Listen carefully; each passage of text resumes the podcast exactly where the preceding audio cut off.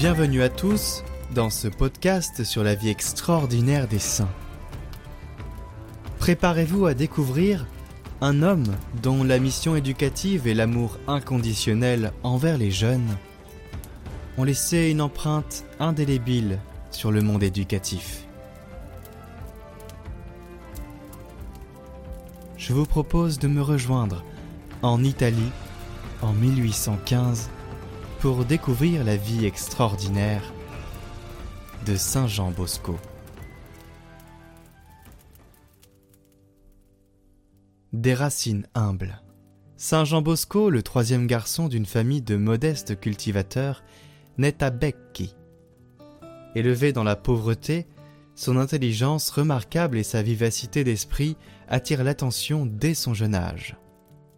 Malgré les difficultés, il se forge un chemin vers l'éducation, travaillant dur pour payer ses études. En 1841, il est ordonné prêtre. Une petite anecdote est son rêve prémonitoire. À l'âge de 9 ans, Jean Bosco a un rêve prémonitoire qui façonne sa vocation. Entouré d'enfants blasphémateurs, il réagit d'abord avec violence. Cependant, Jésus et la Vierge lui apparaissent l'invitant à instruire ses enfants non par la force, mais par la douceur et la charité. Ce rêve devient le fondement de son approche éducative. L'œuvre éducative de Saint Jean Bosco. Dès ses débuts, en tant que prêtre, Jean Bosco accueille des jeunes abandonnés et fonde son premier oratoire, dédié à Saint François de Sales, en 1844. Son œuvre s'étend rapidement avec la fondation des Salésiens en 1859 et des Salésiennes de Don Bosco en 1872.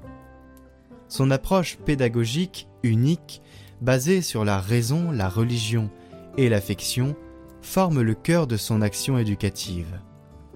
La raison, un jeune peut devenir partenaire de sa propre éducation, lorsqu'on dialogue avec lui sur les enjeux de son avenir.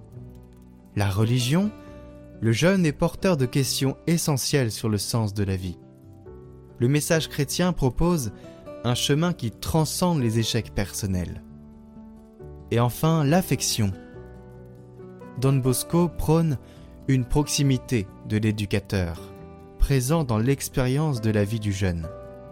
Ainsi, ses conseils sont plus adaptés et mieux reçus. Pour Jean Bosco, l'adulte face au jeune n'est pas un supérieur, mais un guide, à la manière de Jésus, le bon pasteur de l'Évangile. Une résolution ferme et constante animait Saint Jean Bosco. Porter le plus grand nombre d'âmes au paradis. Il la cultiva toujours dans son cœur et mit au-dessus de tout le salut éternel de toute personne qu'il rencontrait sur sa route ou qui frappait à sa porte. Sa sollicitude pour les jeunes défavorisés, les pauvres et ceux qui sont privés d'instruction répondit toujours davantage à une exigence spirituelle qu'à une exigence exclusivement sociale. La famille salésienne est l'héritage de Saint Jean Bosco.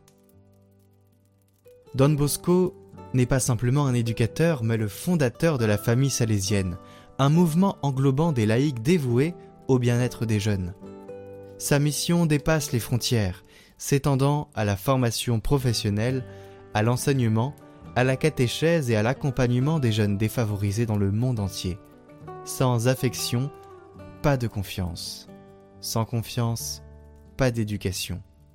Ce slogan, repris dans toutes les institutions salésiennes, constitue le meilleur résumé de la pensée pédagogique de Don Bosco.